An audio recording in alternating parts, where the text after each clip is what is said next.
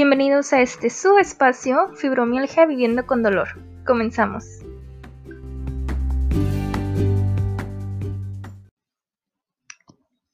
Hola amigos, en esta ocasión hablaremos del por qué fingimos que estamos bien. ¿Es una regla social? ¿Es una fachada o costumbre? Eh, ¿Lo hacemos para evitar conflictos? ¿Para evitar nuestra propia realidad? ¿Y está bien no estar bien? ¿Cuántas veces te han preguntado cómo estás y contestas que bien, cuando no es del todo cierto?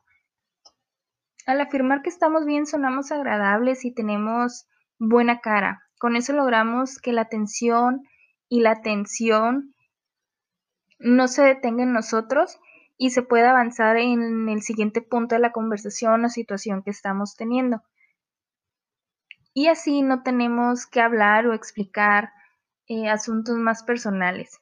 Si bien no con cualquier persona se puede tener este tipo de conversaciones donde abres tu corazón, expones tus heridas y emociones, el problema se presenta cuando con nadie te das la oportunidad de hacerlo, con tus padres, con tus hermanos, con tus mejores amigos o con tu pareja.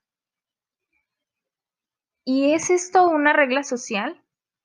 Cuando recién conocemos a alguien solemos hacer la pregunta por cortesía, sin que tal vez realmente nos interese su bienestar. Y, cuando se nos pregunta, en automático la respuesta es bien, estamos bien. Se vuelve una regla que nos llega a obligar a negar nuestras emociones y a fingir una actitud positiva ante el mundo y ante cualquier situación.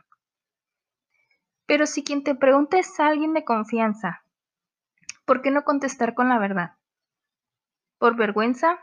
Por miedo o porque no estás listo para permitirte hablar del tema que te queja en ese momento.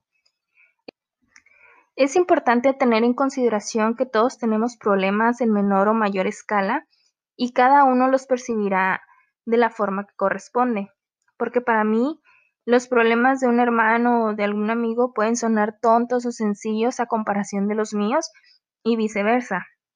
Por eso no debemos juzgar ni ser juzgados al compartir nuestras inquietudes y pensamientos. ¿Y es una fachada o una costumbre? Como bien decíamos, estamos acostumbrados a responder positivamente en la mayoría de las ocasiones, porque me parece que se nos ha vuelto muy complicado el expresar nuestras emociones. Muchas veces vivimos situaciones que comienzan a formar un carácter duro y dominante, desde cómo, desde cómo gesticulas, cómo miras a los demás, cómo te plantas ante, ante los que te rodean. Y esto comienza a formar una percepción sobre ti. Y hay quienes son todo lo contrario.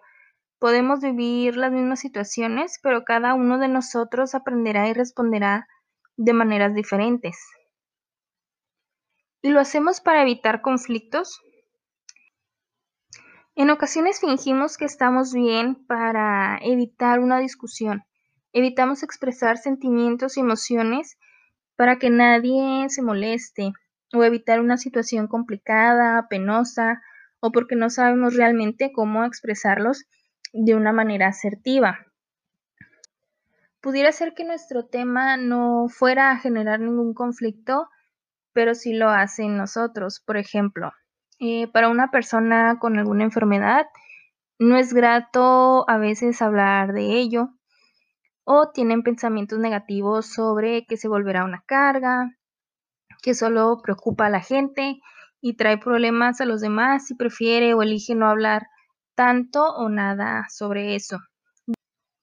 Debemos evaluar qué sensaciones y sentimientos nos está provocando ese problema que tenemos si estamos listos para compartirlo y qué queremos conseguir al hacerlo, porque tal vez solo queremos un desahogo y no buscamos consejo u opinión al respecto. ¿Y lo hacemos para evadir nuestra realidad? Cuando estaba pensando en esto se me vino a la mente la película de Intensamente. Es esta película donde vemos la convivencia y lucha de cinco emociones que son alegría, miedo, ira, tristeza y desagrado, que viven en el interior de una niña llamada Riley. Y se vino a la mente porque en esta película claramente podemos ver la lucha de alegría por acaparar y evitar a toda costa que Riley tenga otra emoción que no sea alegría. Porque esas otras emociones eh, son consideradas como negativas y me parece que a lo largo de nuestras vidas así lo hemos considerado o muchas veces lo consideramos así. Todas las emociones que no generan un estado de ánimo positivo, como felicidad, alegría, agradecimientos, etcétera, ¿no? Se, se vinculan a algo malo o algo que no nos debería de pasar. Y si nos pasa, debemos salir pronto de ese estado y pasar a otro más óptimo. Como cuando a una persona que está deprimida le dicen échale ganas o cuando tiene una fobia y lo quieren enfrentar bruscamente a eso que le da tanto terror, o cuando demuestras tus sentimientos y lo usan para ridiculizarte.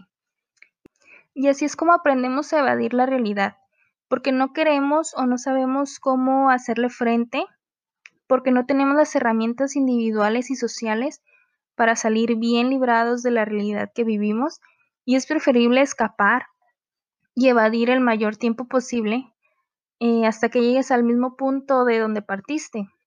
Porque si no afrontamos y buscamos cambios, es como girar nuestro propio eje, dar vueltas en círculo y pues no avanzar hacia ningún otro lado. Y estar ahí nada más, en un ciclo eh, que se repite constantemente. y creo que en la vida de todos llegará ese momento. Llegará ese momento de avanzar por diferentes caminos y al final nos va a gustar. ¿Y está bien no estar bien? La respuesta es sí y siempre será un sí. Estudios dicen que 8 de cada 10 personas fingen estar bien y terminan confundidos y agobiados por sus mismas emociones. No es una obligación estar bien todo el tiempo. El aparentar lo que no es en algún punto nos causará más daño trayendo enfermedades como depresión, ansiedad, insomnio y cualquier alteración del estado de ánimo. Es importante conocernos y afrontarnos, encontrar a esas personas de confianza y apoyo en momentos difíciles, familiares, amigos o algún terapeuta. Tener conflictos es lo más habitual en la vida, de otra forma no estaríamos vivos. El dilema radica en cómo lo llevamos, cómo respondemos ante ellos. No hay que tener miedo de mostrar quiénes somos, nuestra felicidad, nuestro sufrimiento y todos aquellos momentos que conforman nuestra vida. Y te pregunto, ¿estás bien? Bueno amigos, hasta aquí con el tema de hoy. Nos escuchamos en el siguiente. Bye bye.